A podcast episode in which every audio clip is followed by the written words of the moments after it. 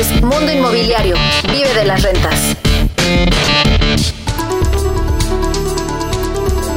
¿Cómo le va? Me da gusto saludarle. Soy Luis Ramírez. Esto es Vive de las Rentas Radio. Estamos transmitiendo desde la Ciudad de México para toda la República Mexicana y el sur de los Estados Unidos a través de la frecuencia de El Heraldo Radio por frecuencia modulada. Y también usted puede escuchar este material a través de el podcast, a través de todas las plataformas que eh, pues usted prefiera. No se encuentra en todos lados como vive de las rentas, incluso en las redes sociales, en donde, por cierto, podrá en nuestra página también en las redes sociales encontrar extraordinarias oportunidades de inversión. Insisto, nos encuentra en todos lados como vive de las rentas o www.vivedelasrentas.com.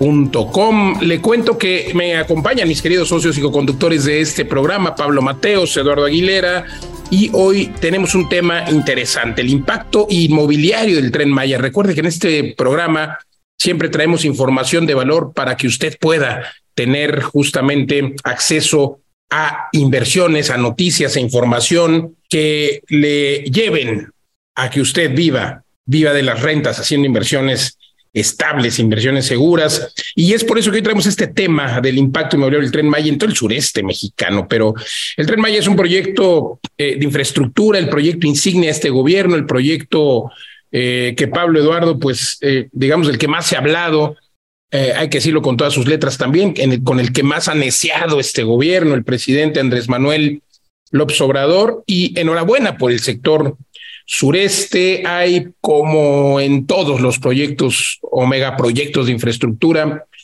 hay quien está a favor, hay detractores, por supuesto. Sin embargo, sin embargo, me parece muy importante entender qué es lo que está sucediendo eh, en cuanto al impacto económico, en cuanto al impacto inmobiliario que va a tener. Por supuesto, es una mega obra de conectividad eh, muy al estilo o muy a nivel mundial y es que a lo mejor en México hemos perdido de vista qué son los trenes, no hemos perdido de vista cómo funcionaban los trenes hace medio siglo y luego, además de eso, eh, pues hemos perdido de vista cómo tener eh, acceso a transporte público de primer mundo, a transporte público de primera generación.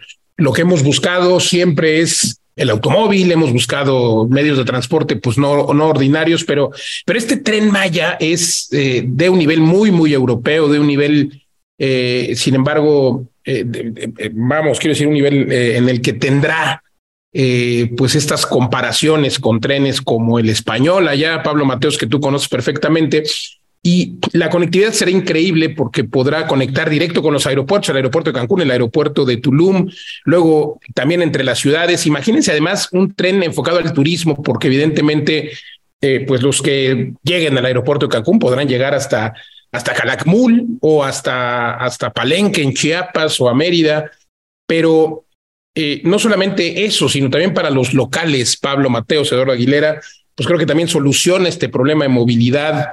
Y la verdad es que es una obra que yo la veo bien por todos lados y pues es un vehículo de mediana velocidad que correrá desde Cancún hasta, hasta Chiapas, ya lo decía yo, pero eh, tendrá este, este circuito por el que recorrerá toda la península, la Riviera Maya, y pues algo que está sucediendo y que ha sido también muy polémico por el tema de la construcción, por el tema de la destrucción de la selva, por el tema de por dónde va a pasar, etcétera, por dónde vaya a pasar y todos estos temas polémicos que por supuesto tienen que ser atendidos, la parte de quién ha sido, a quien se le ha expropiado tierra o por dónde va a pasar, etcétera. Eh, pues claro que si los animales, que si la selva, pero al final yo creo que justo la derrama económica que va a dejar tendrá un impacto positivo en todo este entorno, porque dicho sea de paso, este gobierno también ha eh, pues ratificado, por ejemplo, ciertas zonas como reservas territoriales, como reservas de selva. Entonces, bueno, pues claro que la mancha urbana siempre eh, va trayendo una afectación, Pablo Eduardo, pero, pero creo que aquí eh, pues es positivo lo que va a suceder para quienes viven en la Riviera Maya, para quienes viven en esta zona de Cancún, Tulum. Y hay que recordar que, que, hay una migración tremenda hacia el estado de Quintana Roo, ya desde antes del tren Maya, eh, gracias a todo el dinamismo turístico que, que se vive, ¿no? Para, para eh, tenemos hoy personas que vienen a vivir a, a, Quintana Roo. Tú le preguntas a quien está ahí viviendo de dónde son y pues pocos son quintanarroenses o casi ninguno, la mayoría vienen de otros estados de Veracruz, de Tabasco, de Chiapas, del norte de la República y claro, de otros países. Entonces, ¿por qué? Porque hay una muy buena dinámica económica, porque hay también mejores sueldos, hay que decirlo, que en otras partes del país. Y pues bueno, creo que a todas luces el tren Maya es positivo, aunque insisto, habrá quien diga que es negativo, pero además es una realidad. Ahí están los videos que hemos tomado los tres aquí, Pablo Eduardo, su servidor, en las vías que ya está sucediendo. El presidente acaba de decir que lo va a inaugurar el 23 de diciembre de 2023 y mi conclusión es, Pablo Eduardo, que pues para este 23 de diciembre de 2023, la zona donde empieza a funcionar el tren Maya tendrá un salto de ganancia capital tremendo en cuanto a plusvalía. O sea, tendrá un salto de plusvalía tremendo solamente por la inauguración del tren Maya. ¿Y qué decir de la tierra, de las zonas cercanas a las estaciones del tren Maya? Pero, pero también de los destinos, ¿no? ¿Cómo lo ven? Pues eh, hola Luis, hola Eduardo, buenas tardes. Pues es un tema increíble. Yo al principio también era un poquito eh, reticente a esta idea del tren Maya como una inversión un poco innecesaria, pero, pero poco a poco me fui dando cuenta que realmente lo que, lo que va a hacer es reactivar toda esa región, no solamente Quintana Roo, sino también Yucatán, Campeche y parte de, de Chiapas, porque va a crear un destino red, ¿no? Los destinos turísticos en el mundo, pues son, eh, normalmente es un solo destino, sobre todo estos de sol y playa, donde los turistas viajan a un aeropuerto y se quedan ahí el tiempo que la estancia, ¿no? Un fin de semana, una semana o 15 días.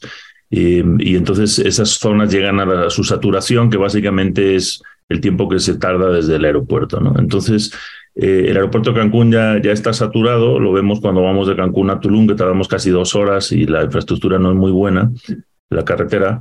Entonces, em, lo que va a hacer el tren es crear esta, esta infraestructura red conectando seis aeropuertos y, seis grandes zonas turísticas. Entonces va a aumentar, o sea, ahí casi sería como seis por seis, 36 posibilidades que puedes hacer en cuanto a por dónde llegar, por dónde salir, qué visitar durante tu estancia y puedes venir varias veces a través del tren, que es una manera fácil, ágil, la gente lo entiende, segura también. Y, em, y, bueno, para este tema, para los extranjeros también es, es importante, ¿no? En México, pues comprar ya con antelación los boletos, saber cómo van a ser los traslados y no tener que estar como cuando llegas al aeropuerto de Cancún y te intentan ahí eh, convencer los coyotes estos de los shuttles y de los paquetes. Eh, entonces yo pienso que, que, va a ser... Los taxis que son tan caros, Pablo. Exacto, todos esos monopolios, ¿no?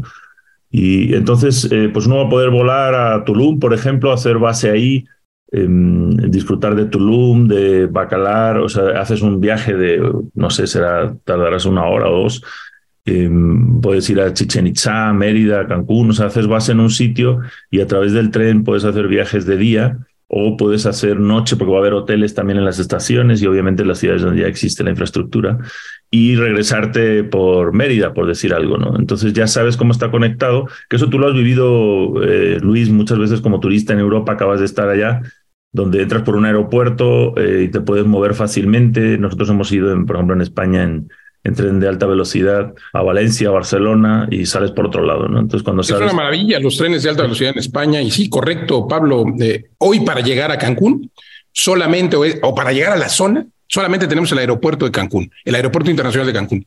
Pero el 23 de diciembre de 2023 se inaugurará el tren Maya y el aeropuerto internacional de Tulum. Entonces, correcto, Pablo, como turista creo que lo veo extraordinario y, y también como local, porque al final ahí vivimos o pasamos mucho tiempo. Sí, claro. Y el otro problema también de los aeropuertos hoy en día, pues es el tiempo que te lleva un aeropuerto, ¿no? Necesitas eh, estar ahí dos horas antes, eh, el tiempo de desplazamiento o tres, luego los retrasos hasta salidas. Entonces el tren, normalmente tienes que llegar diez minutos antes de la salida del tren y, o sea, ganas y llegas al centro del otro lugar donde vas a ir, ¿no? Entonces, yo creo que va, los turistas van a ganar días usando el tren el tren Maya en esta, en esta infraestructura. Y sí es sorprendente la velocidad a la que va construyendo. El otro día Eduardo y yo íbamos en carretera de Tulum a Bacalar y vimos la obra 24 horas.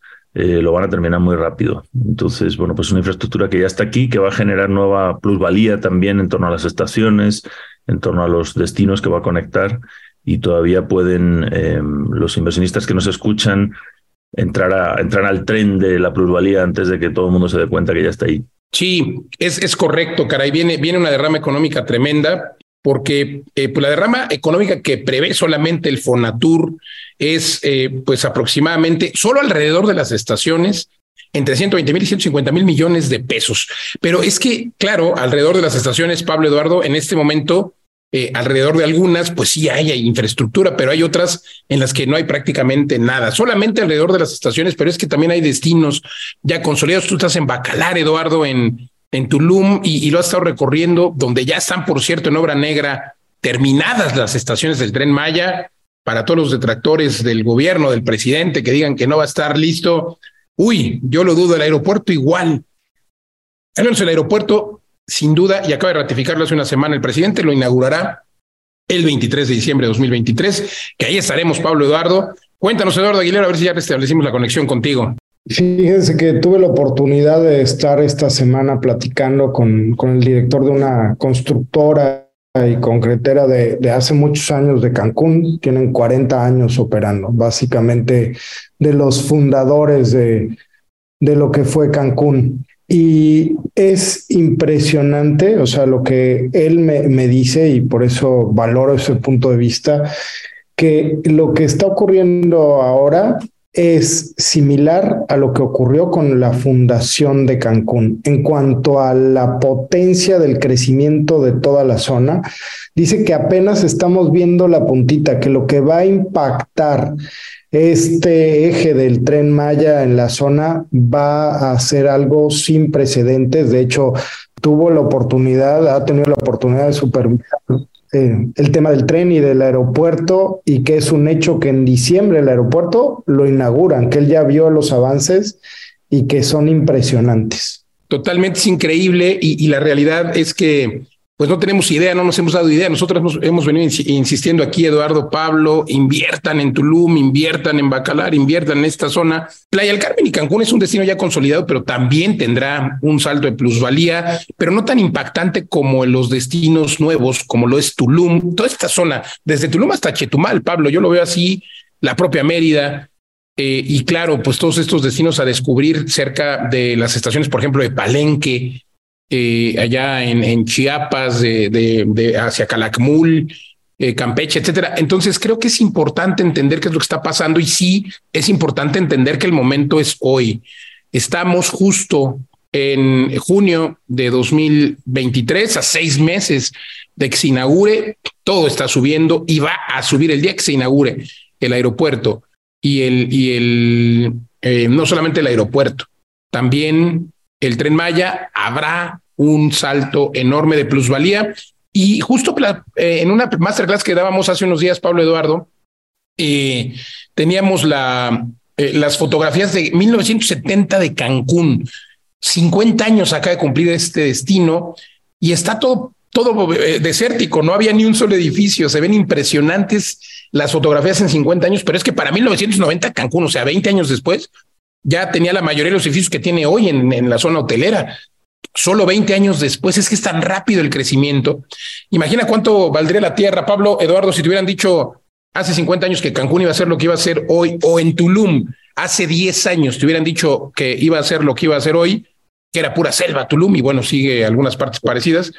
Y, y pasamos eh, pues esta comparación con Bacalar, porque hoy Bacalar está igual, es pura selva, casi no hay edificios, la pregunta es, ¿hubieras invertido hace 50 años? ¿Hubieras invertido hace, hace 50 eh, años en Cancún y 10 en Tulum?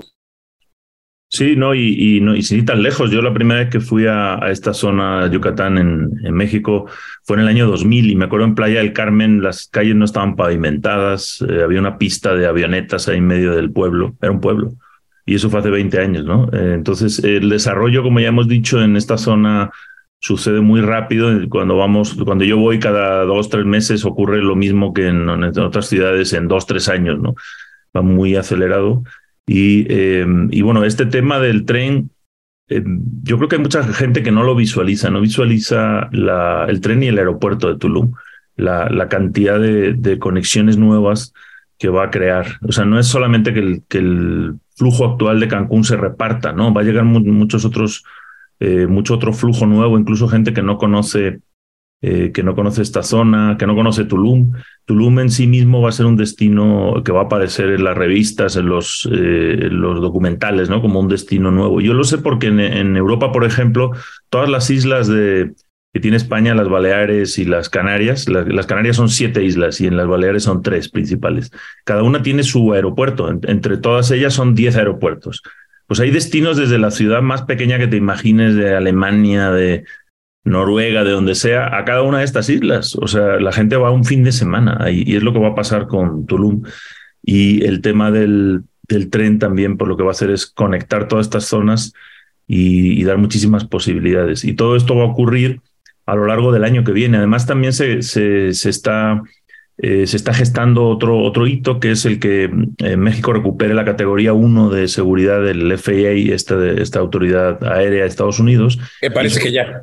Sí, está, está en el proceso, ya, ya está en la fase final. Ya una vez que se autorice, ahí lo que va a poder es otra vez eh, Volaris, todas estas compañías mexicanas, Viva Aerobús, Aeroméxico y bueno, y otras gringas van a poder establecer vuelos directos a cualquier lado, ¿no? Entonces, eh, eso es un gran momento también para el aeropuerto de Tulum y para todos estos aeropuertos donde va a haber muchas otras conexiones a, pues a todos Estados Unidos, Canadá y, más, y más allá, ¿no? Porque Eduardo, tú has volado a Colombia, por ejemplo, desde Cancún. Cancún es un hub, yo he volado a, Europa y, y, desde ahí pues va a haber muchísimas más conexiones. De hecho, ya es el aeropuerto con más conexiones de todo México internacionales. No, excelente noticia porque eso nos abre todos los aeropuertos que tenemos, incluyendo el nuevo de Tulum, con la posibilidad de abrir un montón de vuelos adicionales a Estados Unidos, que era un poco el, digamos, entre comillas, bloqueo que teníamos en este, en este año y el año pasado. Pero bueno, eso es una excelente noticia. Así que, pues puras buenas noticias para México, la economía, el nearshoring, el tren Maya, creo que es una época muy emocionante que estamos viviendo y como les decía hace rato, pues apenas estamos viendo el principio de lo que va a impactar, de cómo va a crecer esta zona para consolidarse como la zona de turismo más importante a nivel mundial. Así que pues es el momento, el momento de la Riviera Maya hoy por hoy. Ya lo ha sido, Eduardo. Fíjate que eso que mencionas durante los años de pandemia, 2020, 2021, ya lo fue, el destino más visitado del mundo.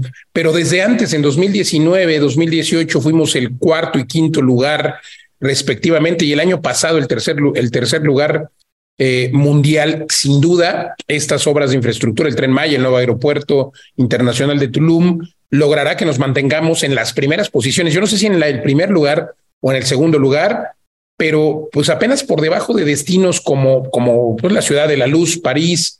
Eh, pero, pero a ver, comparemos una ciudad europea que me encanta Europa, me encantan las ciudades europeas.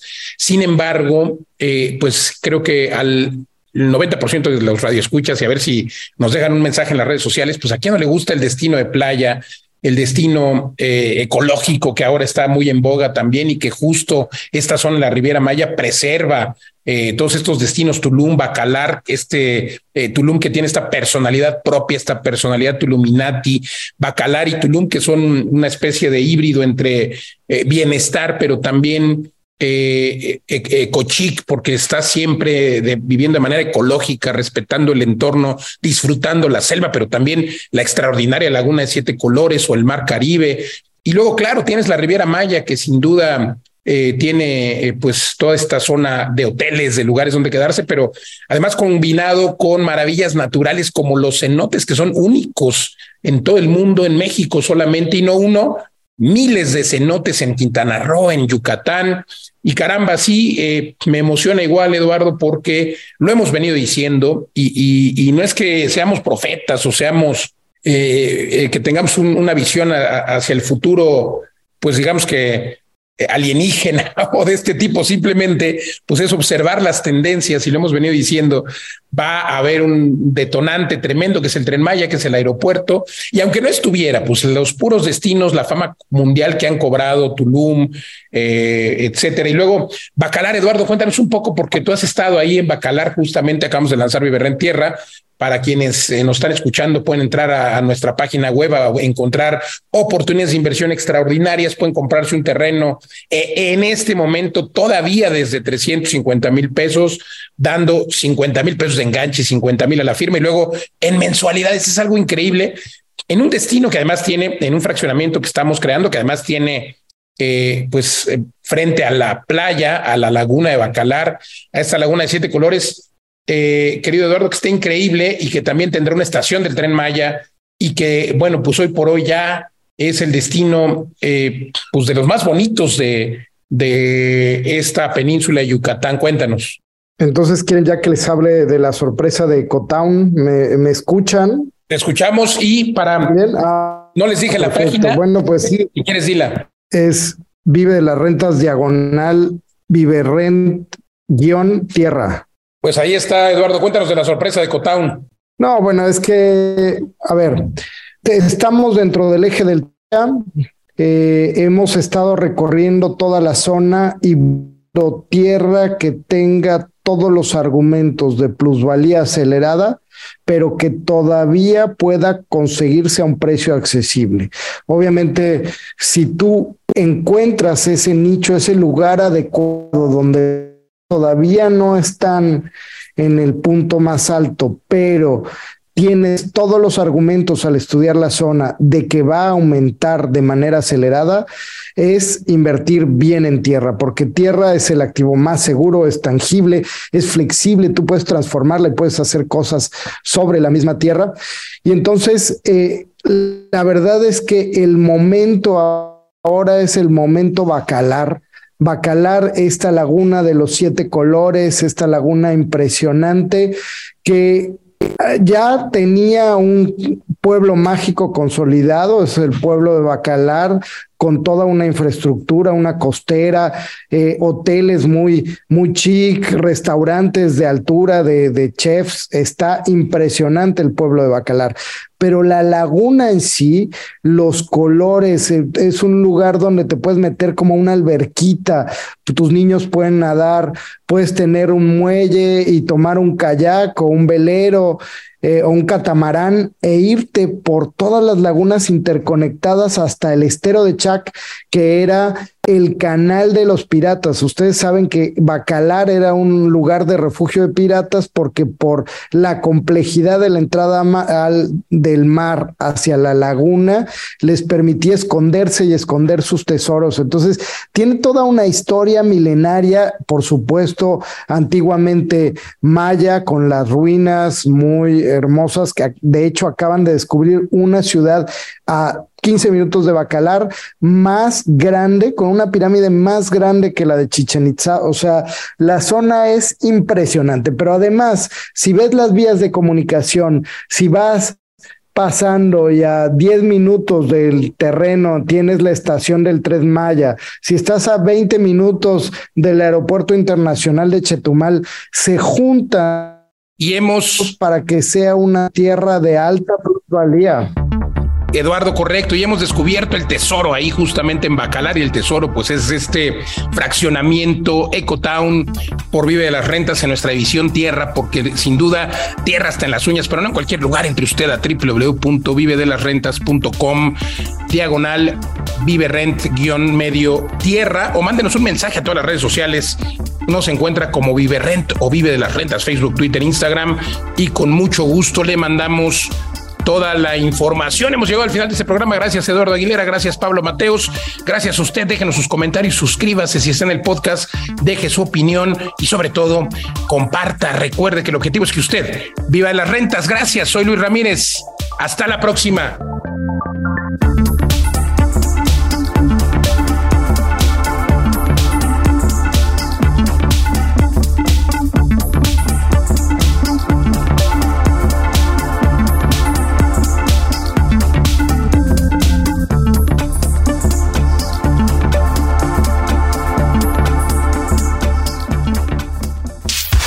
Hola, ¿cómo están? Si te está gustando esta grabación de radio y de podcast, es Vive de la Renta. Recuerda que es un programa semanal. Tenemos dos cápsulas de 30 minutos cada semana.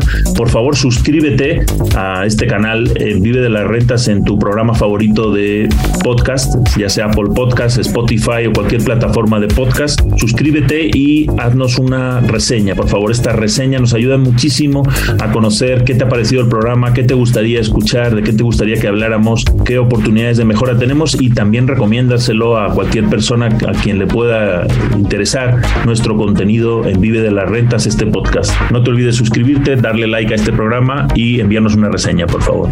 Escuchas Mundo Inmobiliario con Luis Ramírez, experto en negocios inmobiliarios.